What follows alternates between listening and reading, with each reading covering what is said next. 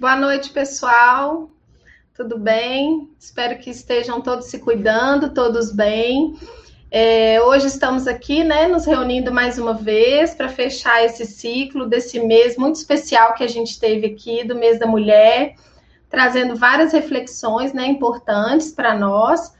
E hoje a gente vai fechar com chave de ouro na companhia da doutora Júlia Cury, uma psiquiatra muito bacana, muito engajada né, na, nas questões da saúde mental. Quem puder depois acompanhá-la no Instagram, é uma oportunidade muito legal de crescimento pessoal, né? E aí eu vou convidá-la para compor aqui conosco esse espaço.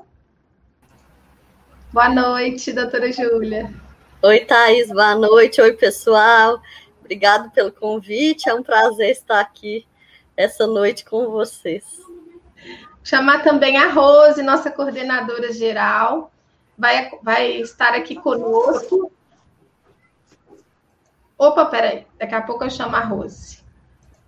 Prontinho, Rose? Prontinho, boa noite, boa noite pessoal.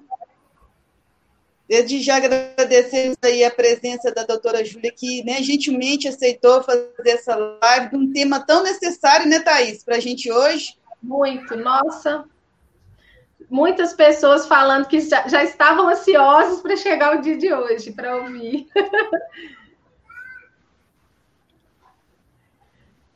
E aí, doutora Júlia, a gente fez uma. É, assim, buscamos, né, com os nossos estudantes, a nossa comunidade escolar, sobre alguns sobre esse assunto. E a gente. Primeira coisa que a gente fez foi perguntar, né, para as pessoas se o que para elas era saúde mental. Uhum. E aí é, a gente teve algumas respostas interessantes. Aí eu vou compartilhar aqui com vocês e aí, para depois, né, você poder falar se o pessoal estava tava com a ideia correta ou não, né? Uhum. Aí a gente perguntou é, o que era saúde mental, e aí a gente teve algumas respostas assim: a saúde da mente, o seu estado, é o estado mental, é, qualidade de vida nas emoções, relacionamentos interpessoais, manter sempre a mente leve, sem sobrecarga é, pessoa que tem problema de, na cabeça. Então, eu achei interessante essa resposta, porque quando a gente fala em saúde mental, assim, mesmo falando de saúde, né, remete assim a algum, alguma questão de relacionada mais à doença mesmo. É, manter sempre a mente leve, sem sobrecarga. Saúde mental, para mim, é tipo o que a pessoa pensa se ela pensa bem de uma coisa ou pensa mal de alguma outra coisa. É, são nossos sentimentos, pensamentos. É, outra pessoa respondeu que é manter sua mente vazia de maus pensamentos que mexem com a cabeça. É, Para mim, significa estar bem consigo mesmo, ter uma boa consciência, o bem-estar, a mente tranquila, é, equilíbrio da saúde mental e um estado de bem-estar físico, é, pessoa que pensa, que tem mente, falta de paciência. É, e achei essa aqui também, né? Resgatarem uma mulher o que está perdido, autoestima, valorização, saber se expressar mais. É, nosso estado mental, que na maioria das vezes afeta a parte física equilíbrio entre as minhas emoções, meus pensamentos e a minha saúde física, é, e conseguir compreender os estados mentais no quais estamos envolvidos e ter repertório para perceber. É, a gente teve muito mais respostas, né? Mas a gente selecionou algumas assim rapidinho, só para dar essa introduzida. E aí conta para nós o que, que realmente é saúde mental. Então, é que não existe uma só definição de saúde mental. Mas eu achei muito legal essas respostas, porque a maioria das pessoas relaciona a saúde mental atualmente como um estado de bem-estar. E é realmente isso, porque antigamente a saúde mental era relacionada somente à ausência de uma doença mental. Então, se você não era um esquizofrênico, não era um bipolar, não estava deprimido, você já tinha saúde mental. E cada vez mais agora a gente tem percebido a importância de, de se buscar um equilíbrio e um bem-estar, e não somente a ausência de alguma doença, né? Até a OMS ela conceitua saúde em geral como um estado de bem-estar físico, psíquico e social. Ou seja, saúde engloba muito mais do que a ausência de uma doença especificamente. E também a gente tem que entender que, que uma pessoa que está bem do ponto de vista psíquico, mental, isso não significa ausência de pensamentos ruins e de sentimentos ruins, entre aspas, porque as pessoas também tendem a achar que uma pessoa que tem saúde mental ela é, é positiva o tempo todo e está feliz o tempo todo. Isso nem é saudável, né? O sentimento os negativos e os pensamentos negativos, eles existem por uma razão. Eles são importantes também, né, para a gente aprender, para a gente evoluir. Então, é importante que a gente entenda, até para a gente não se julgar de forma negativa quando a gente estiver passando por um sofrimento. Uma coisa é ter um sofrimento, outra coisa é ter uma doença psiquiátrica, né? Uma adoecer de forma, forma mental, porque a tristeza faz parte da vida, as frustrações fazem parte, o choro faz parte, os pensamentos negativos. É impossível uma pessoa que não que não tem pensamentos ruins, não tem pensamentos negativos ao longo de todo o dia, né? O dia, ao longo de todo o dia, a gente tem vários pensamentos que são negativos, e isso faz parte também até para a gente conseguir aprender e aproveitar os momentos bons, a gente tem que ter tido também momentos ruins. Então é importante também a gente não ter essa romantização da saúde mental, de achar que a gente sempre precisa estar bem o tempo todo. Não é assim. Ainda mais agora, durante esse período que a gente está passando, que é uma pandemia, pessoas que estão bem o tempo todo, ou, ou são psicopatas que não têm um sentimento, né, que não têm empatia pelas outras pessoas, pela situação pela qual a gente está vivendo, ou são pessoas que não entendem a gravidade do que a gente está passando. Então, a pessoa tem que também ter uma empatia com os outros e com o mundo e, e ter uma ressonância emocional que a gente fala, né? Impossível estarmos passando por um momento difícil e a pessoa está tá super alegre. Isso significa que ela é uma pessoa, no mínimo, egoísta e pouco empática. Então, tem essas relativizações que a gente tem, tem que fazer também, né? Quando a gente pensa em saúde mental. É, e, nossa, eu acho tão, tão bacana você ter falado sobre isso, pontuado isso, porque no mundo, nesse mundo que a gente vive, assim, muito das redes sociais também agora, mais ainda, a gente vê esse movimento né, da busca por um equilíbrio, por uma saúde uhum. mental, e aí a gente tem assim muitas ofertas de muitas possibilidades, e aí de repente a gente começa a se sentir mal porque a gente não conseguiu se encaixar nisso, né? Uhum. É, então a gente é tipo assim, nós somos normais, né? Uhum, não tem claro. nada de errado com a gente. É. Principalmente nesse momento, né, que a gente está passando. E, e, por falar nesse momento, a gente, é, algumas pessoas enviaram previamente, né, algumas perguntas. É, mas antes, eu queria também compartilhar aqui com você que a gente fez umas perguntinhas assim. É, se como mulher, né, se, como assunto assim, principalmente a saúde da mulher, Uhum. É, como que se as pessoas, se as mulheres têm tido dificuldade, algum tipo de dificuldade para lidar com os sentimentos ultimamente, né? Uhum. E a gente teve assim um percentual maior, um percentual aqui de respostas, o maior dos que sim, que tem uhum. tido né, dificuldades para lidar com os sentimentos nesse momento.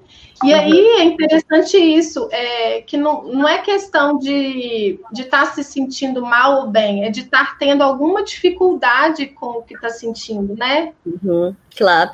Então, vou falar um pouco, introduzir então, o tema de saúde mental da mulher especificamente.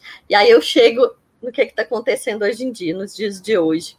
Tá. É, mulher tem uma uma, uma predisposição maior para ter a maioria das doenças psiquiátricas, por vários motivos. Um dos motivos é que realmente tem uma hipótese de que as mulheres não têm mais doenças mentais que o homem. O que acontece é que elas buscam mais ajuda, tem menos preconceito de procurar, por exemplo, psicólogo e psiquiatria. Isso é verdade, porque na, na nossa prática clínica, 80%, 80, 90% dos pacientes que nos procuram são mulheres. Então, então tem essa, essa busca por ajuda que o homem tem mais resistência. E aí as mulheres entram mais em estatísticas né, relacionadas ao adoecimento mental. Existe. Vocês estão conseguindo me escutar? Beleza. Existe também um fator hormonal ao longo da vida que predispõe as mulheres ao adoecimento mental. A gente sabe que as mulheres elas ciclam, né? Existe uma fase que é aquela antes da menstruação e nos, no primeiro dia da menstruação, nos dois primeiros dias, que as mulheres tendem a ficar mais irritadas, podem ficar mais tristes, tem um choro fácil, uma sensibilidade emocional maior, oscilação hormonal, e isso pode predispor a transtornos também, transtornos mentais. Tem as fases que tem mais chance também de adoecimento, que são a gestação e o pós-parto, principalmente o pós-parto, que são períodos tanto de queda hormonal intensa quanto de, de sobrecarga, insegurança e sobrecarga e tem a menopausa, que é quando também tem uma queda hormonal intensa, e isso favorece o surgimento de muitas doenças psiquiátricas. Então, além de ter né, uma maior procura por ajuda, isso fazer aumentar as estatísticas, também tem o fato de as mulheres terem uma vulnerabilidade hormonal e social também. E aí entra o social, que é o seguinte. Antigamente, as mulheres não tinham os direitos, né? A maioria dos direitos não tinham liberdade, elas tinham um papel que era muito rígido e definido na sociedade, que era um papel de, de casar, de ter filhos e de viver para aquilo ali. A partir do momento que as mulheres lutaram por seus direitos, elas adquiriram uma liberdade maior, uma capacidade de se dedicar às outras coisas, mas por outro lado, e aí eu não estou falando que é errado a gente lutar pelos nossos direitos, pelo contrário, eu sou feminista, mas isso gerou também uma sobrecarga maior, porque a parte que, que é de casa e a gestão, né, do, dos filhos da vida doméstica em geral, ela não foi de, dividida igualmente entre homens e mulheres após as mulheres terem adquirido liberdade para sair para trabalhar fora de casa. Isso gerou uma dupla, tripla jornada para a mulher e uma sobrecarga muito grande, porque até quando o homem divide, até quando o homem ajuda, entre aspas, a parte de, de gerir a casa, de gerir a vida dos filhos, ela é muito mais ainda por parte da mulher. Isso gera uma sobrecarga emocional e mental que é muito grande. Então, às vezes, as pessoas falam: ah, ah, mas na minha casa o meu marido ajuda ou divide. Sim, mas a mulher normalmente ela tem que pedir, ela tem que falar o que, que o cara tem que fazer. Então, não parte dele a iniciativa. E essa sobrecarga que é mental, de ter que pensar em tudo para a casa funcionar, já funciona como um fator estressor, né? E aí, chegando a essa pergunta, depois de tudo isso que foi falado, é, atualmente, com a pandemia, isso tornou uma proporção muito maior. Porque o momento que a mulher tinha de sair de casa para trabalhar era também um momento para esparecer um pouco a cabeça, né? Eu tenho uma amiga que fala assim que antes dela dela casar e ter filho, ela ia trabalhar, ela cansava, voltava para casa ela descansava. Aí depois que ela teve filhos, ela descansa fora, descansa no trabalho e cansa em casa. Porque realmente, quando a gente tem filho, a gente percebe que o trabalho em casa é muito mais cansativo do que o fora de casa. É um trabalho que não tem fim, que não acaba nunca e que as pessoas nem reconhecem como um trabalho. Então ainda tem o pouco reconhecimento que as mulheres elas sentem que não são reconhecidas, e realmente não são mesmo reconhecidas por isso, né? Com a pandemia, o que aconteceu foi, essas mulheres, elas, elas se viram sem a possibilidade de, é, de ter um, um esparecimento, né, que, que, era aquele que era fora de casa, um tempo longe dos filhos e do marido, porque é ótimo ter casar, ter filhos, mas não é bom o tempo todo. E a gente falar que às vezes é ruim não significa que a gente não ama a família. Só significa que a gente está cansado mesmo. A gente tem esse direito, né, de cansar, de ficar estressado. Então, com a pandemia, que a gente ficou mais em casa, a gente tem que lidar com esse ambiente doméstico o tempo todo. Tem muitas pessoas que ainda têm que trabalhar home office, tem que dar conta daquela parte que a escola que dava conta antes, que é da parte da educação das crianças, educação que eu falo que é, da, que é dada pela escola, né, das matérias, né, das atividades, de assistir aula. Então, para muitas crianças, isso é comprovado, é muito mais difícil se concentrar, prestar atenção em uma aula online. As crianças se perdem mais, ainda mais no ambiente de casa. Então, as mães têm, os, os pais em geral, têm que ficar em cima o tempo todo, têm que acompanhar mais de perto. Isso gerou uma sobrecarga muito grande, né? E tem a convivência que ficou maior entre os familiares. Todo mundo que convive mais aumentam os conflitos em geral, né? Então, acho que tudo isso agravou ainda mais, principalmente a sobrecarga emocional, a ansiedade, a tristeza, o estresse, o esgotamento, que é o burnout, né, um estado de esgotamento físico e mental, e, e diminuiu as, as, as possibilidades de ter as válvulas de escape, que era um momento que você saía para ir para academia ou para fazer um esporte, para fazer uma dança, para enco encontrar as amigas, os amigos. E essas possibilidades também reduziram ou acabaram. Então, nem mesmo as válvulas de escape que a gente tinha antes a gente consegue ter. Isso gerou um sofrimento muito grande, sofrimento mental, né? E aí é importante a gente falar desse negócio de rede social. Existe uma uma comparação muito grande também, né? Então, às vezes, a pessoa me procura e fala assim: não, mas as outras mães estão dando conta. Eu estou vendo pela internet ou pelos grupos, pelos grupos de WhatsApp, elas estão dando conta. Só que não estão. Parece que estão, né? Mas as pessoas não mostram a vulnerabilidade e o sofrimento delas, na maioria das vezes. Quando você vê de perto, quando você conversa com essa mulher de verdade, você percebe que não existe uma mulher que é uma heroína, isso é uma ilusão. Todo mundo está sofrendo nesse momento, umas pessoas mais, outras menos, umas mais sobrecarregadas, outras menos, mas todo mundo está sofrendo, ou deixando alguma coisa, né? Alguma coisa de lado. Porque não, a gente não é máquina, né? A gente não consegue fazer tudo e bem feito também, então acaba que a gente abre mão de qualidade, acaba que a gente fica nervosa, acaba que a gente, que a gente desconta nos filhos e no marido, e isso é super normal. Todo mundo está passando por isso. Então, a primeira coisa, eu acho, é aceitação aceitação de que a gente não está num período normal, aceitação de que a gente não vai conseguir fazer tudo da forma como a gente fazia antes, porque a, a fase que a gente está vivendo ela é uma fase atípica, que a gente nunca tinha passado por isso, e que a gente já está um ano né, é, passando por tudo isso. Então, aceitar que a gente não está no período normal, portanto, a gente não precisa dar conta de tudo nesse momento. Eu acho que esse é o passo inicial para a gente começar a sofrer um pouco menos com tudo isso, né? A aceitação. É, essa parte da aceitação é ela é desafiadora e eu falo assim a gente é muito difícil para a gente aceitar que não, que não dá conta de alguma coisa, né? Principalmente nós mulheres, assim, uhum. nós é, foi, nós criamos, né? A sociedade criou essa imagem da super mulher mesmo, né? Da heroína e tal. E até um pouco tempo atrás eu achava que era o máximo isso, assim, uhum. nossa, né? Eu sou mãe, sou isso, aquilo, não sei o quê. E aí, de repente, é um, é um, peso tão grande nas nossas costas que aí a gente começa a dizer, eu não uhum. quero mais isso, não. Né? Só que é, acaba que a gente está é, tá tão ali no meio de, disso tudo que fica difícil da gente sair.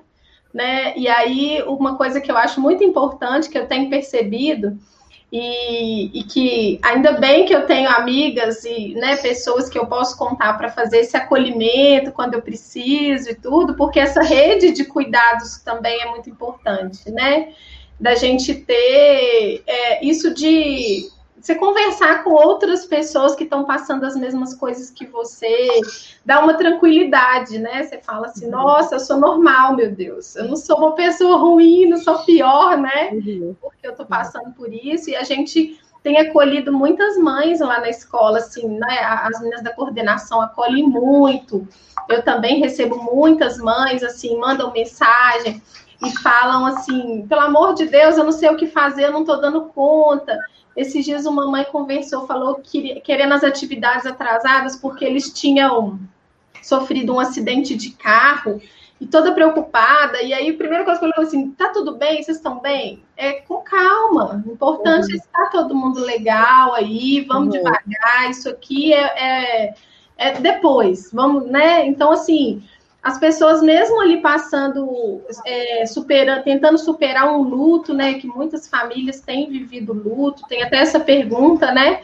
Alguém perguntou lá para você é, como superar a saudade, como fazer com essa saudade que as pessoas têm vivido com esse luto. Então, mesmo no luto, mesmo na dificuldade, muito, né, a gente fica querendo superar isso da melhor maneira possível. É, uhum. É, às vezes até sem chorar, né? É, a busca por, por, por perfeição tem um custo muito alto, né? Tem um peso muito alto e um custo muito alto. Então é melhor a gente não ser perfeito é, e, e, ter paz interior, né, e mais tranquilidade do que tentar essa perfeição que realmente não existe ainda mais nesse momento que a gente está vivendo, que é, é, tão desafiador, né? E quando as mães falam, ai, mãe, se eu não estou dando conta de tanta, de tanta tarefa em casa, das aulas online, eu falo, então deixa um pouco isso para lá, né? Porque assim, um, dois anos, é, que uma criança perder na escola não faz tanta diferença assim. Agora, se ela adoecer psiquicamente, vai fazer muito mais diferença. Porque daqui a, a 10 anos, o que, que um ano, dois anos vai fazer de diferença? Né? Se a gente formar na faculdade um ano depois, dois anos depois, não faz tanta diferença. Agora, se você adoece psiquicamente, pode ser grave, né? Pode custar a saúde mental e física daquela criança, daquele, daquele adolescente. Então, é muito mais um momento de cuidar, de dar carinho, de dar amor, de dar atenção, de ficar do lado, de escutar os sofrimentos, de apoiar, de acolher, de ter empatia, do que um momento de, de cobrar, de ter que fazer tudo, né? Ter que dar conta de tudo. Aqui. E aí a gente pode talvez puxar um gancho. Ô, Rose, se você quiser intervir aqui, Rose, fica à vontade, viu? Tá joia. É, eu acho que uma pergunta importante também nesse momento é quando deve soar um sinal de alerta, né? É, quais as, as coisas que a pessoa passa a sentir que ela pode, de repente, estar tá tendo algum problema, é, alguns uhum. sinais de alerta de que ela precisa procurar ajuda nesse momento. Uhum. Então, eu vou falar primeiro de adultos, depois em crianças. Porque eu comecei falando que tristeza, ansiedade, frustração, eles são sentimentos normais. Então, como que a gente diferencia isso de um transtorno psiquiátrico, né? Como que a gente diferencia isso de um adoecimento? A tristeza e a ansiedade normais, elas vêm e passam, né? E elas não atrapalham a funcionalidade. Ou seja, a pessoa continua dando conta de estudar, de trabalhar, de se relacionar com as outras pessoas. A partir do momento que a sua ansiedade ou sua tristeza estão tão grandes a ponto de você não conseguir mais fazer o que você estava fazendo antes, ou de atrapalhar os seus relacionamentos interpessoais, atrapalhar né, a, sua vida com as outras pessoas, a realização das suas atividades cotidianas no dia a dia. Esse é o principal parâmetro que a gente tem para diferenciar o que, que é normal e o que, que já começou a ser patológico. Em crianças é mais difícil de observar um sofrimento mental, porque muitas vezes elas não sabem é, colocar em palavras não verbalizam e muitas vezes nem elas entendem o que, que elas estão sentindo. Então, é muito mais uma observação de, de uma mudança comportamental.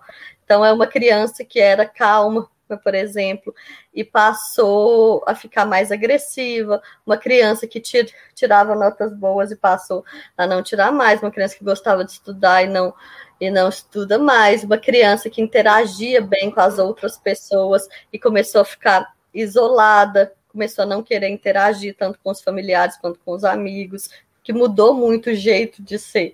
Já liga um sinal de alerta que talvez a gente tenha que pensar em um adoecimento. psíquico.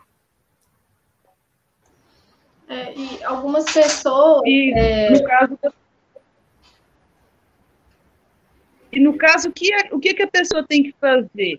Se ela estiver sentindo que o estado emocional dela está saindo do controle, ou que ela tá nesse, não está conseguindo ter um, um, domínio das suas emoções. Uhum. O principal é procurar ajuda, né? Procurar um, uma ajuda de um profissional de saúde mental, que pode ser um psicólogo, pode ser um psiquiatra.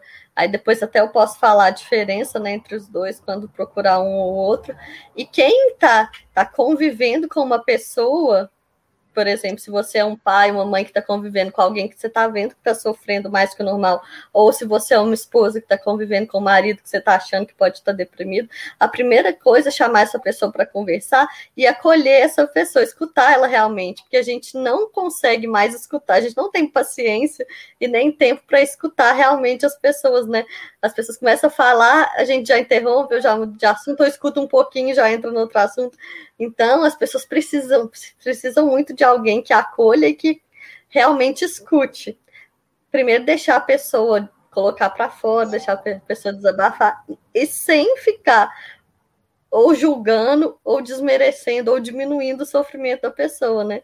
Porque às vezes a gente acha que aquilo não é um motivo de sofrimento, mas para aquela pessoa ela está sofrendo realmente, é um sofrimento real. Ela não está inventando, na maioria das vezes, né? Então, quando a gente escuta e não julga, escuta de forma empática, é, já ajuda demais essa pessoa. E a segunda coisa é oferecer é, ajuda para essa pessoa oferecer um é, para procurar um profissional, oferecer para levar, para ir junto, né? Se a pessoa quiser, claro. Então, isso é muito importante, né? Oferecer ah, ajuda profissional para procurar ajuda profissional, para ir junto, né? Para estar tá junto durante o tratamento, durante o acompanhamento.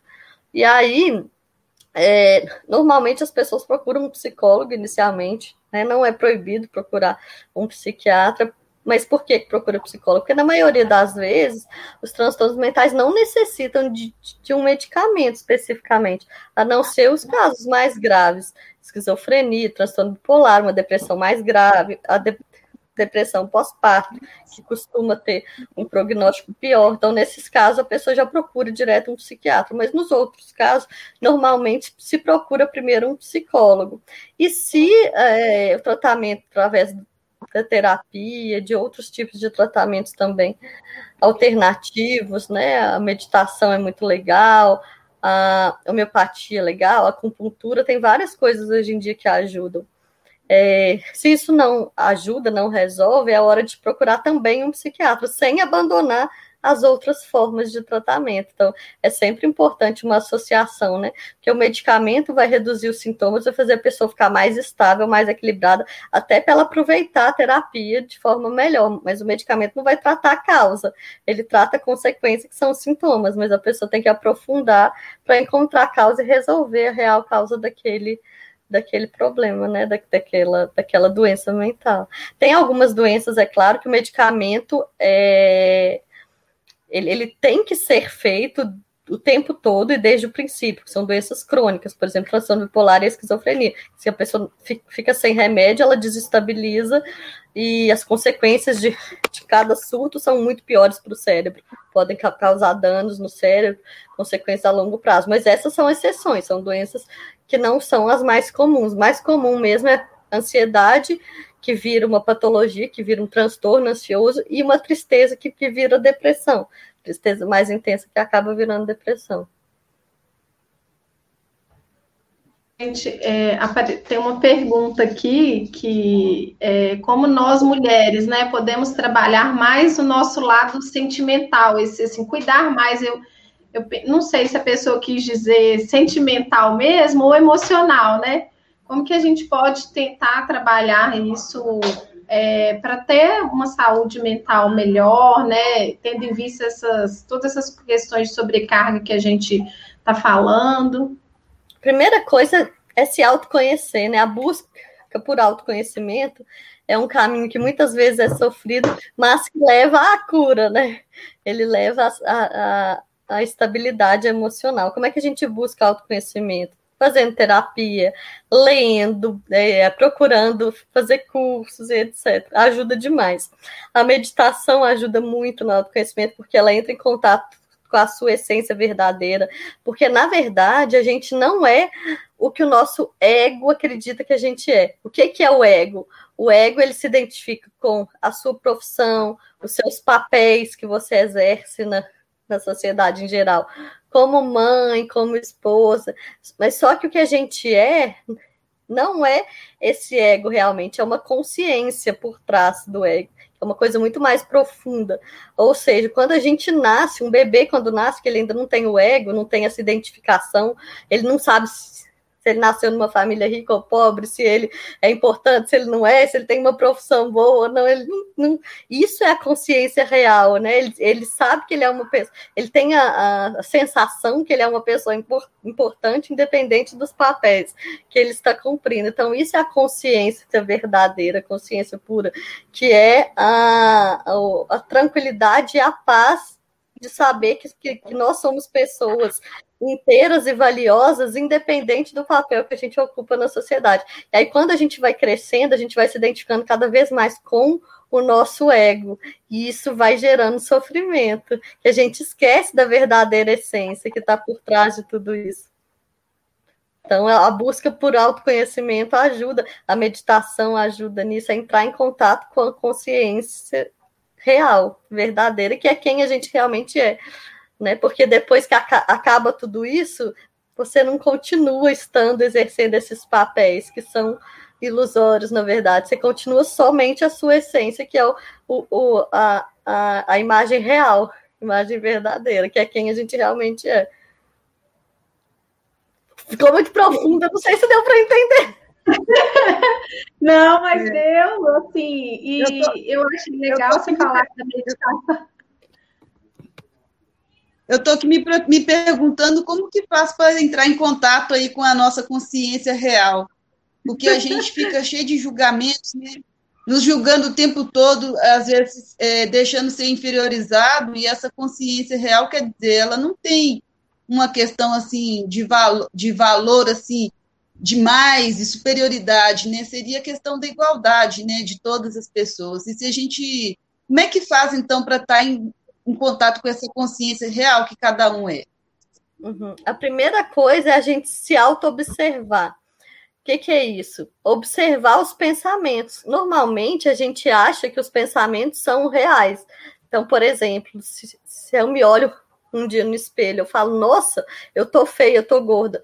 Às vezes a gente não tem consciência de que esse pensamento passou na nossa cabeça, mas a gente se sente triste, e aí, o que, que acontece? A gente tem que procurar identificar o pensamento que passou na nossa mente toda vez que a gente se sentir mal. Normalmente, a gente acha que o sentimento é do nada, mas na maioria das vezes tem alguma explicação, algum pensamento automático que passou na sua cabeça até até sem você perceber, e que desencadeou esse sentimento ruim. Quando a gente começa a observar os nossos pensamentos, a gente começa a ver um padrão ou um padrão de, de baixa autoestima ou de inferioridade, dos pensamentos ruins, é lógico, né? E a gente pode começar a questionar esses pensamentos e perceber que esses pensamentos não são o que a gente é realmente. É só o nosso ego falando, a nossa mente falando que não é a nossa, nossa consciência verdadeira. Quando você começa a questionar os seus próprios pensamentos, uai, peraí, eu, eu, eu, eu tenho, muitos, tenho muitas coisas em mim que são bonitas. Além disso, eu não preciso estar bonito o tempo todo. É, né? Tem dias que eu me acho bonito, tem dias que eu me acho feio. E isso nem é tão importante, tão importante assim. Tem tantas outras coisas mais importantes. Você começa a questionar o seu pensamento. E isso vai te dando uma falta de identificação com aquele ego você começa a se identificar com quem você realmente é, de tanto fazer esses questionamentos. Aí depois vai ficando cada vez mais fácil de fazer isso, né? Por, por exemplo, você passou na rua e, e, e, passou por uma pessoa que é um conhecido seu e ele, ele não te cumprimentou. Aí muitas vezes você pensa, nossa, é, ele, ele não gosta de mim. Ele fez alguma, eu fiz alguma coisa que ele não gostou. Isso é um pensamento automático que a gente tem muitas vezes. Mas o que, que você pode fazer? Você pode se questionar, questionar o seu próprio ego, falar, não, existem outras possibilidades também. Ele, ele, ele pode não ter me visto, ele pode estar com algum problema, estar tá preocupado com alguma coisa, pensando nisso, nem prestou atenção, ele pode estar, estar tá num dia muito corrido, então prestou atenção no, mas não teve tempo de parar para conversar comigo. Existem outras possibilidades. A primeira coisa é não, é não se identificar com os nossos pensamentos e entender que a maioria dos pensamentos que a gente tem, eles não são a realidade. A gente distorce, a gente amplia, a gente omite a realidade, então a, gente distorce muito a realidade.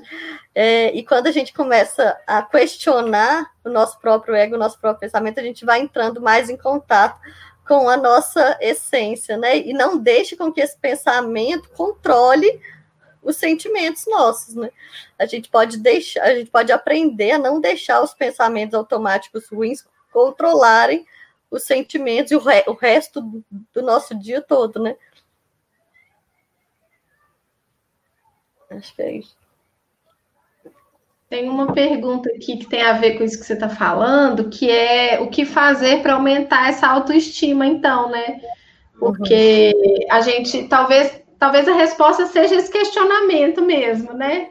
Uhum. Você falou para melhorar a autoestima. Isso, o, o autorreconhecimento também, né? Olhe para trás, olhe para trás e, e, perceba tudo que você já, já passou, tudo que você já enfrentou, tudo que você tem de bom, tudo que você já conseguiu, porque a gente tende a desvalorizar o que a gente faz, o que a gente consegue, e, e, e a, a, a, não reconhecer né, as nossas conquistas. Então, toda vez que a gente conquista alguma coisa, no fundo vem aquele pensamento: ah, mas nem é tão importante assim. Outras pessoas também já fizeram isso, né? Outras pessoas também já conseguiram isso. Ah, um, um, um, curso superior, todo mundo consegue. Mas só que não, foi uma vitória sua, né? Cada pessoa é uma pessoa diferente, tem uma velocidade de crescimento diferente, tem um passado diferente, uma criação diferente. Então, cada conquista, se a gente aprender a valorizar cada conquista, comemorar cada conquista, né? Sem já estar tá sofrendo porque não tem o próximo. Então, eu acho que uma coisa muito importante para começar a se autovalorizar é começar a, a, a comemorar cada conquista e agradecer por tudo que você já é e já tem, porque isso te faz reconhecer a sua importância, a importância das pessoas ao seu redor, né? É, acordar todos os dias, olhar no espelho, dar um sorriso, falar, olha como que eu sou bonita, olha como que eu sou bonito. De tanto, às vezes parece um pouco artificial no começo, mas depois você começa a acreditar nisso, né? A gente começa a acreditar nas próprias palavras. Então, em vez de falar, falar para você mesmo coisas ruins, toda vez que você pensar, ai que burra que eu sou, você troca observa esse pensamento e troca por um positivo. Fala, não, eu cometi um erro aqui, mas eu sou muito inteligente, olha o que, que eu já fiz. Eu já formei, eu já enfrentei isso, isso, aquilo, eu estou criando um filho, eu estou passando por essa, essa, essa dificuldade, né? E aí você, você troca o pensamento por um pensamento mais adaptativo e mais positivo, que normalmente é mais relacionado à realidade mesmo, né? Porque se a gente for esperar a gente fazer tudo perfeito para gostar da gente mesmo, a gente nunca vai gostar, porque não existe ninguém que, que é perfeito, a gente nunca vai ter, né? É mesmo, a gente vai viver em constante angústia, né? É, com certeza. É, aqui tem, tem uma, uma pergunta legal que tem a ver com isso, que é quais ações né, que podem ser feitas em casa para construir um ambiente mais saudável para uma mulher que está né, com a saúde mental debilitada, é, o que, que pode contribuir para esse ambiente para ajudar né, uma, uma, uma mulher que está passando por essa situação. A primeira coisa é as pessoas que moram com essa mulher terem consciência de que elas precisam assumir mais responsabilidades e ajudar mais, né? Então, normalmente as mulheres têm uma sobrecarga muito maior com a casa e com os filhos. O fato de receber ajuda já alivia bastante. A outra coisa é, é que normalmente o que, que acontece quando duas pessoas são casadas há mais tempo? Elas começam a, a identificar mais os defeitos um do outro e começam a, a se julgar, se criticar, né? Um, um jogar na cara do outro o que, que não gosta, o que, que tá errado. E aí a gente esquece do, é, de, de valorizar as qualidades do outro.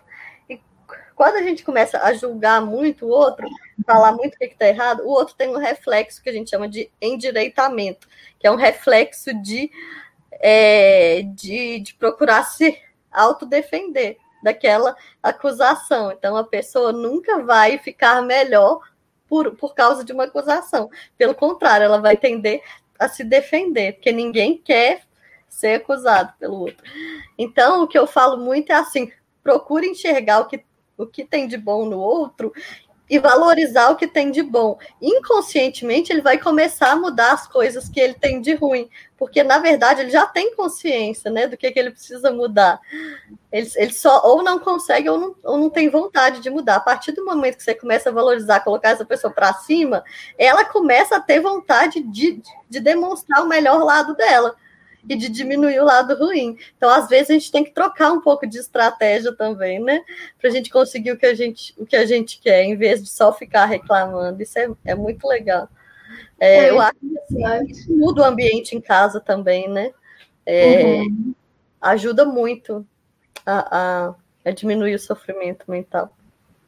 A, a, a professora Helenice estava até né, pontuou aqui no chat sobre a questão do tratamento da terapia, né, que é importante, é, que ajudaria muito. E aí eu tenho a Elizabeth até fez um comentário aqui falando, né, que a maior dificuldade talvez não é ter a consciência que precisa de ajuda, mas ter o acesso ao tratamento. Ainda existe muita dificuldade de acessar os tratamentos psicológicos hoje em dia, né? Infelizmente, né? Essa é uma barreira enorme que a gente tem aqui no Brasil. O SUS é muito sobrecarregado, principalmente a saúde mental, a psiquiatria. Eu, eu formei lá, né, na, na, na UFMG e fiz residência no, no, Hospital das Clínicas do UFMG, então eu sei bem a realidade do SUS, trabalhei muitos anos e a gente é lotado, assim, os ambulatórios lotados, não tem vaga, a pessoa não consegue primeira consulta, quando consegue, depois não consegue o retorno de tão lotado que é, então realmente isso é uma resposta que eu ainda não consigo ter, porque eu, eu não consigo resolver né, essa dificuldade de, de, acesso que a gente tem, mas com certeza é uma das principais barreiras que existem, né? principalmente para quem não tem condição de arcar ou com um plano de saúde ou com uma consulta particular mesmo. Isso, isso é uma barreira muito grande.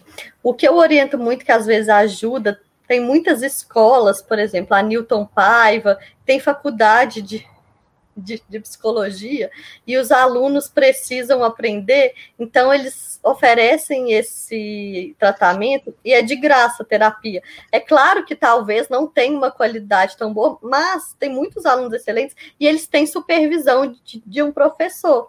Às vezes é junto com o professor, às vezes é supervisionado. Então, para aquelas pessoas que não tem condição, às vezes, de procurar essas faculdades que oferecem esse serviço para a população também consegue, né? É, algumas vezes, quando, quando não consegue o atendimento pelo SUS, também consegue nesses serviços. Tem muitos serviços que são filantrópicos também. Uhum. Tem muitos profissionais que fazem esses atendimentos também de graça, tiram um dia da semana, um tempo para poder fazer esses atendimentos né? Tem que correr atrás mesmo. Mas realmente é muito difícil. O acesso é a principal barreira que a gente tem, a falta de acesso, né? É, a gente até tem uma parceria, né? Que infelizmente com a pandemia ela deu uma parada, que é uma parceria com a Faculdade UNA. Né? Então, a gente, legal. É, a gente é, instituiu lá na escola o plantão psicológico, e aí assim, era, era mais voltado para os estudantes, né? É, uhum. E assim, até a gente teve que mudar a nossa. Mudar um pouco, né, a nossa forma de perceber esse atendimento psicológico, porque o pessoal o tempo todo falava com a gente: olha, não é um trabalho que é para a direção ou para os professores indicarem alguém que precisa. É uma coisa que tem que partir da, da, da pessoa, né? Que ela sente a necessidade, vai lá conversar. Então, acho que esse é um desafio também quando a gente convive com alguém que está com algum sofrimento mental, qualquer um tipo, que é que muitos, a, a, boa parte deles precisa dessa disponibilidade, né, da pessoa que vá, porque às vezes é, a gente vê uma pessoa, tem, acho que alguém fez até essa pergunta, a gente vê que a pessoa está sofrendo e a gente quer ajudar, mas a gente não pode né, obrigar ou, ou, levar compulsoriamente, a não ser que seja um caso muito grave, né? Imagino. Então, assim, tem essa questão do, da busca e eu, eu vejo muito também um preconceito ainda, né? Você, você mesmo comentou que a maioria dos, dos atendimentos são mulheres, né? As mulheres se cuidam mais, buscam mais. E a gente, apesar da gente estar tá falando especificamente aqui da saúde da mulher, é, o adoecimento também de um, de um parceiro que está junto também causa um sofrimento nas mulheres, né? E é muito difícil, porque a gente não consegue muito, às vezes, convencê-los de que o tratamento vai ajudar a solucionar tantos outros problemas, né? Então, são vários desafios, né? Uhum. É. É... A Rose. Pode falar, Rose. Ah, deixa o microfone. É, outras duas questões que eu acho importante, né, na questão da saúde da mulher, a questão da menopausa, né? Uhum. E aflige muito, tem uma mudança muito grande, que às vezes as pessoas não conseguem perceber o, o, os, os indicativos, os sintomas, né? Não consegue, às vezes, lidar, se preparar para essa etapa. Tem pessoas que sentem pouco, outras pessoas que sentem mais. Então, acho importante também a gente. Tá, o que, que pode ser feito para amenizar, para a pessoa passar com mais tranquilidade esse período aí, que é o período da menopausa? Uhum. É, a menopausa, especificamente, é a última menstruação. O climatério é o período que envolve um pouco antes da última menstruação e depois que é realmente esses sintomas que são, são muito desagradáveis. Os principais sintomas das mulheres que entram na menopausa relacionada à saúde mental, que são causados por uma queda hormonal intensa, é, principalmente irritabilidade e oscilação do humor.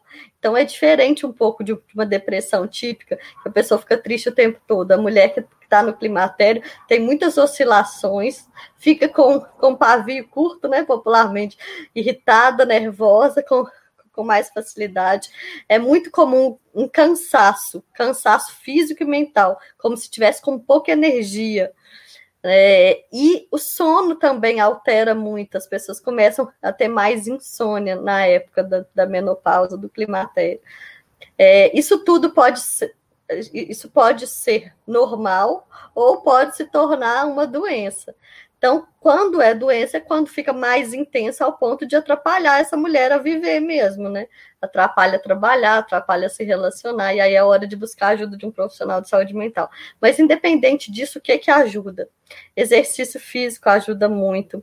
A mulher tem um tempo para ela mesma, para ela, ela se cuidar, para fazer as coisas que ela gosta, né? Independente de outras pessoas, é, para ela, ela ter atividades tanto de lazer, né? Quanto para cuidar mesmo da estética, da parte, da parte física, da parte mental, ajuda demais. É, ajuda muito uh, a meditação, a yoga, todas essas coisas assim. E o que eu acho que ajuda demais também é conversar e compartilhar com pessoas que estão passando pela mesma situação. A gente costuma ter uma empatia muito maior por quem está vivendo as mesmas coisas que a gente, né? Então, eu tenho até, eu, eu vivendo agora por um período que eu tenho um neném de sete meses e um de um ano e onze meses. Então, eu me identifico muito bem com essas mulheres que estão passando por isso atualmente. Eu não sei se é inconsciente, se é involuntário, mas eu, é, eu tive muita procura de pacientes nessa fase de vida depois que eu estou passando por isso porque também algumas pessoas falam: nossa, eu fui num psiquiatra, mas ela não é mãe, nunca teve filho, ela não entende realmente o que, que eu estou passando. Quando a gente já sofreu na pele o que a pessoa está sofrendo, a gente consegue ajudar, eu acho, ajudar de uma forma muito melhor. Então é bom que você entre em contato com um grupo de mulheres que estão passando pela mesma situação, ou converse com as amigas, né, de forma forma sincera, isso ajuda muito as pessoas a compartilharem o mesmo tipo de experiência de sofrimento, que normalmente os conflitos são os mesmos em cada fase da vida, né? Na adolescência tem muito conflito com a autoimagem, com a estética, é, aceitação por pares, por grupos, aí depois, na fase adulta, muito conflito de, de relacionamento com amoroso, né? Relacionamento amoroso. Aí depois, quando casa e tem filho, aí começa a ter os, os problemas relacionados à maternidade inicialmente, depois, quando vai envelhecendo, a velhice, ao medo de, de adoecer, ao medo de morrer, ao medo de perder as pessoas próximas, ao medo de se tornar uma pessoa que não é independente mais, né, de perder a liberdade, a independência, de ter que começar a depender dos outros. Então, cada fase tem conflitos e medos característicos daquela fase quando a gente compartilha, fica muito mais leve, né? A gente divide o peso.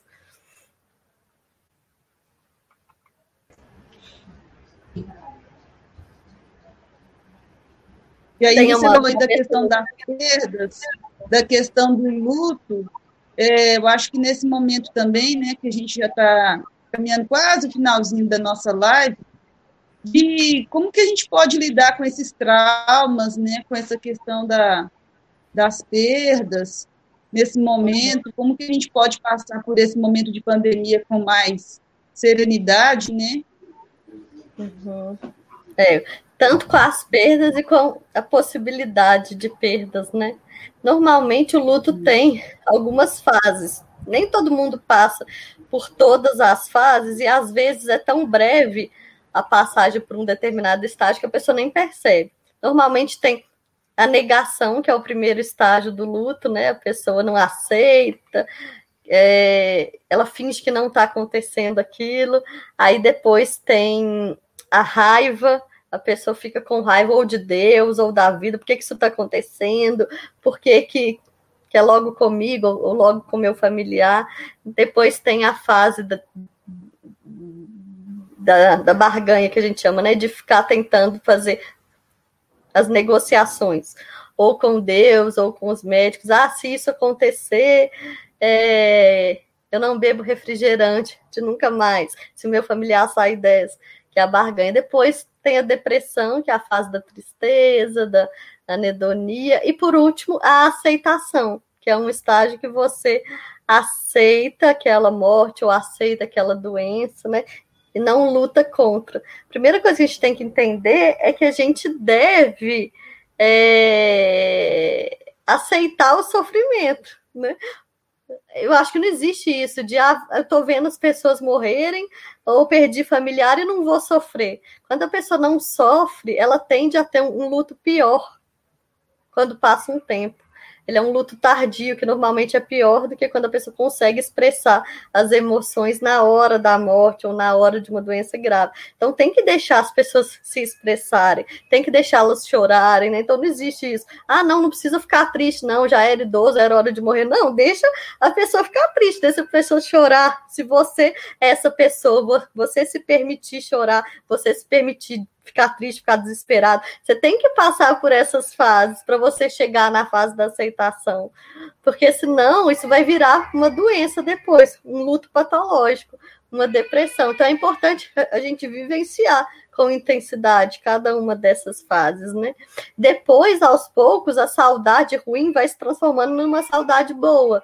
Você começa a se lembrar é, das coisas boas que você teve com aquela pessoa, dos momentos bons, das qualidades da pessoa, né? E você se liberta daquela dor intensa. Claro que sempre vai ter a saudade, sempre vai ter altos e baixos, né? Mas você começa a voltar a ter uma vida normal, né? A, a ficar mais equilibrado emocionalmente. Mas eu acho que o principal do luto é aceitar o sofrimento, não ficar tentando esconder ou disfarçar o sofrimento, né? A gente tem medo de sofrer, mas o sofrimento nessas situações faz parte, né? Precisa acontecer para você conseguir fazer a metabolização daquela situação traumática e depois conseguir seguir em frente. Faz parte da resiliência, da capacidade de aceitação, aceitar o próprio sofrimento para depois evoluir com ele, tirar alguma coisa de boa dele, né? E se tornar uma pessoa ainda melhor do que você era antes. Acho que é isso. Rô, eu estava falando com, com, a doutora Júlia que a gente tem tanto, tanta pergunta e tanta coisa que dá umas 10 lives. é um tema assim que a gente fica ansioso para conhecer mais, né, entender mais, porque é uma coisa que eu acho que todos nós estamos passando agora, né? De certa maneira, a gente tem muito mais condições, talvez, de empatia, porque a gente está mais ou menos passando por situações semelhantes, né? É claro que são com pesos e medidas diferentes, é, a Rosângela, só para a gente, acho que pode ser a última, né, Rosa, porque falta pouquinho tempo. É, a Rosângela estava aqui perguntando, né, o que fazer quando conviver, quando a pessoa está convivendo com uma pessoa tóxica, causando um clima pesado e desgastante, e a pessoa não busca ajuda, não escuta, não percebe. É um, nossa senhora, é difícil, né? A primeira coisa é identificar que você está num relacionamento abusivo ou tóxico, né? Como que a gente identifica escutando os sentimentos nossos? Se você é uma pessoa que está vivendo pisando em ovos, vivendo com medo do outro, é, se você está mudando o seu jeito de ser, né, no, no sentido de, ah, eu era uma pessoa expansiva, me tornei introspectiva, eu era uma pessoa que era simpática, me tornei antipática, eu era eu era alegre, me tornei retraída e triste. Já é um dos sinais de que você está vivendo um relacionamento tóxico. Normalmente, as, as pessoas que são tóxicas, elas não reconhecem isso e elas não querem buscar ajuda. E quando elas buscam ajuda, é uma forma de de manipulação para manter o relacionamento. Elas não buscam ajuda porque elas querem mudar. Elas buscam ajuda para manter a outra pessoa naquele relacionamento. Então é uma forma de, ah, então essa pessoa, ela só vai ficar comigo se eu buscar ajuda. Ela busca por causa disso. E isso faz com que a terapia seja muito pouco eficaz porque aquela pessoa não acha que ela precisa, né? Ela só quer, ela só tá fazendo aquilo para manter o relacionamento. Então, se você está num relacionamento tóxico, a melhor coisa é entender que provavelmente aquela pessoa não vai mudar, pode melhorar um pouco, mas na maioria das vezes são pessoas ou narcisistas, ou psicopatas, ou, ou pessoas que têm problemas muito graves, que são que dificilmente vão mudar. Então, você que tem que mudar a sua atitude com relação à pessoa ou sair do relacionamento. Né? Isso é difícil de escutar isso, mas as pessoas, quando se libertam desse tipo de relacionamento, elas viram outras, outra pessoa, né? Tiram um peso muito grande, se tornam mais alegres, mais felizes, né? Crescem mais, tanto, tanto pessoalmente quanto profissionalmente, porque normalmente a pessoa abusiva não deixa a outra crescer, tem medo que a outra cresça, então as pessoas eh, elas desabrocham mesmo quando elas saem de relacionamentos tóxicos e abusivos. Ah, é muito importante, né, ouvir sobre isso. É, assim, antes de, de fechar, a gente que eu já queria, a gente vai ter uma, uma pequena homenagem aí, né, Rose? Maria Elisa vai vai falar é, para a gente. E, mas eu já deixo um agradecimento imenso né, em nome da, de toda a nossa comunidade. For, foi um crescimento muito, muito bom para nós. E depois eu vou compartilhar com o pessoal aí o seu Instagram, que tem muitas dicas também né, interessantes para ajudar a passar por esse momento. Eu estou lá agarradinha, né, para poder também ter esse apoio, porque. Coloquei no chat. ah, então tá bom. É, vou compartilhar. Então, pode chamar, pode, podemos fazer, Rose? Podemos, é uma pequena homenagem para as profissionais da área da saúde e vai ser lida pela Maria Elisa essa pequena mensagem.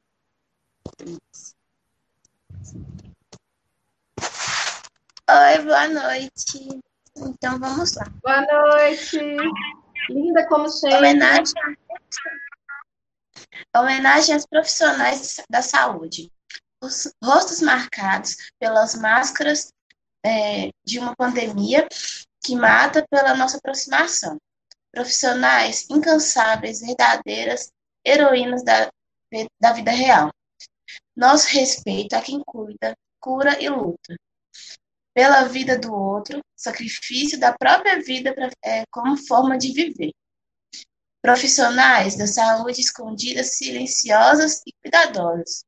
Nosso total respeito, nossa total admiração. Força daqui, força, daqui a pouco tudo vai, tudo vai passar. Os rostos com máscaras darão lugar a, aos rostos com sorriso e batom. Salve aos profissionais da saúde, médicas, enfermeiras, pessoal da limpeza, pessoal da alimentação, atendentes, todas que trabalham nos hospitais. Nosso respeito. Ai, lindo, Maria Elisa.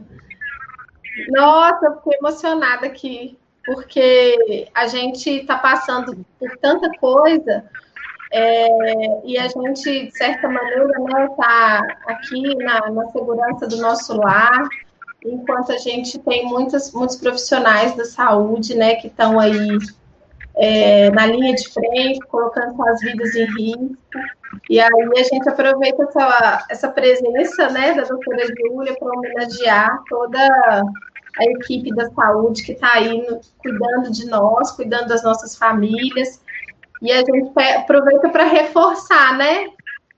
Para gente, para que esse trabalho não seja em vão, que todo mundo se cuide, mantenha o distanciamento, os protocolos, para que a gente consiga passar por essa, né?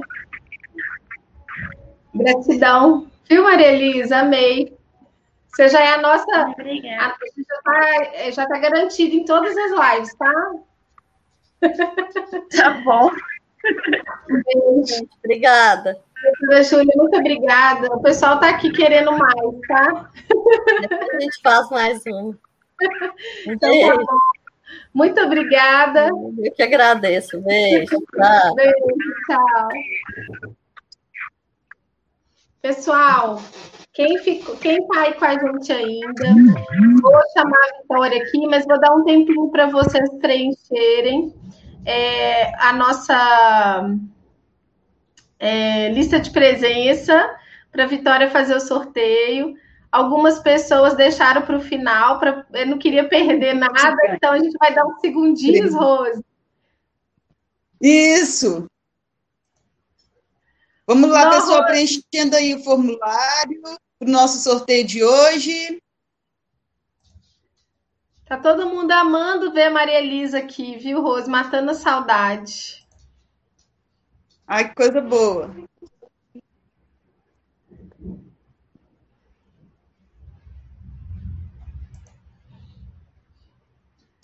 A Rita tá com a gente, ó, Rita. Não, muita gente aqui hoje mandando mensagem, eu nem consegui colocar todas. Tinha muitas perguntas, Rose. Deixa eu chamar a Vitória, que a Vitória já tá aqui. Ei, Vitória! Oi, Oi gente! tá todo mundo me escutando? De boa aí, Sim. tranquilo? Ah, tá. Então, beleza. É, o pessoal, lembrando que é, a gente tá, né? Nós fizemos os sorteios, a gente tá só esperando, tá tudo separadinho lá na escola. A gente só tá esperando passar esse período aí mais complicado, né, da cidade, para a gente liberar as entregas dos prêmios. Hoje a gente vai ter mais um kit da Natura para sortear. O último, o último kit foi a Laísa, né, que foi sorteada. Foi, foi a Laísa. Pois Isso. é, quem será, hein? Será que já deu tempo? Olha, tem bastante resposta aqui já. Quer ver? Temos 47 respostas aqui no formulário. Você acha que já pode fazer ou esperar mais um pouquinho? Quantas que tem? 47. Ah, Olha, eu acho que já ganhar. Olha, alguém, é, geração da videira, tinha uma pergunta. Se você quiser ah, colocar aí no chat, é, pode colocar que se for algo, né, eu posso encaminhar para a doutora Júlia, se for uma questão que tiver alcance dela responder, e eu compartilho depois aí no, no vídeo que vai ficar gravado, tá bom? É... E aí, Rose, já surgiu uma sugestão aqui no, no, no chat para a Maria Elisa gravar a mensagem para a gente distribuir aí para os profissionais da saúde. Renata falou que vai mandar lá para o hospital das clínicas da irmã, onde a irmã dela trabalha. Vai ser bacana né? Que ficou muito linda a mensagem.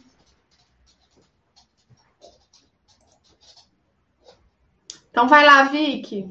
Tchan, tchan, tchan, tchan. Faça o sorteio aí para nós. Tá, só um minutinho. Foram 47 respostas mesmo. Vou fechar aqui o, a página do, do formulário para não aceitar mais respostas, né? Porque senão o pessoal começa a preencher e aí a gente não vê e banana tudo, né? É. Vamos lá. Foram as 47 respostas, né? Vou sortear em 3, 2, 1. Selma Ferreira de Andrade foi a sorteada de hoje. Selma! Isso, Selma Ferreira de Andrade. Ai, parabéns, Selma. Será que é a nossa Selma? Selma da Integrada? Será que é a Selma da Integrada? É, Selma. Parabéns. É a Selma da Integrada? A minha mãe tá falando que talvez é, que é sim o nome dela, então, Selma peraí, Ferreira de Andrade. Selma Ferreira de Andrade. Quer que coloque aqui no chat? Do... Ah, aqui, ó. Tô colocando aqui na tá telinha. Bem. Então, beleza. Selma Na verdade, é, Sel... é Selma com C. É a Selma com C. Ah, então é a nossa Selma mesmo. É. ah, então tá, Selminha. Assim que tiver ok lá na escola, a gente né, chama você no, chat, no, no zap para ir lá buscar seu prêmio. Ai, muito feliz com a participação de vocês. É... Ah, a Grazi confirmou aqui que é ela mesma. É. é. Que bom. Então, pessoal, a gente está fechando, né, Rose, essa, esse ciclo de lives da, do Dia da Mulher, do mês da mulher. Eu aprendi tanto nesse, nesse mês que eu tô assim. É. Muito feliz, viu? É, hoje eu gostei bastante também. Foi né? ótimo. Um tema muito legal. É, esse mês de tal, reflexão valeu muito a pena. E a gente está com algumas ideias muito bom. Né?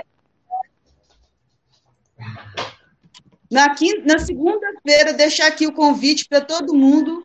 Nós vamos ter uma live né, com o pessoal de Qual a Máscara, que vai falar sobre um, um tipo específico de máscara que garante um pouco de mais proteção nessa época de pandemia. Então, vai ser na segunda-feira, nas 19 horas, aqui no canal do YouTube Graciviana Laje. Então, está todo mundo convidado.